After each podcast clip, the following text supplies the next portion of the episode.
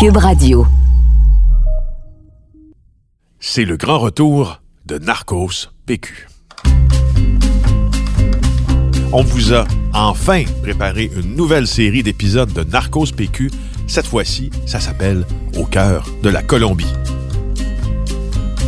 J'ai cherché quelqu'un parmi les journalistes à qui je pourrais raconter ce que je fais. Quelqu'un de solide, à qui on pourrait faire confiance. Alors moi, je m'appelle Marc Sandreski, je suis ancien policier au SPVM et maintenant journaliste au bureau d'enquête de Québécois. Et moi, je m'appelle Félix Séguin, je suis journaliste au même endroit.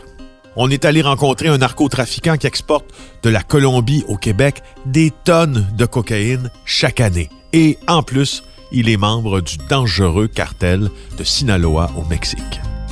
C'était une ligne directe avec El Chapo. Va tuer lui, va faire ça, c'était un boss. On devait arriver et on devait faire la job. Mais c'est pas juste ça. C'est un informateur de police pour deux services de police, le SPVM et la GRC.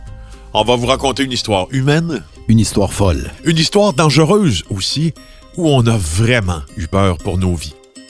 Pourquoi donc a-t-on décidé d'aller rencontrer un important trafiquant sur son terrain en Colombie?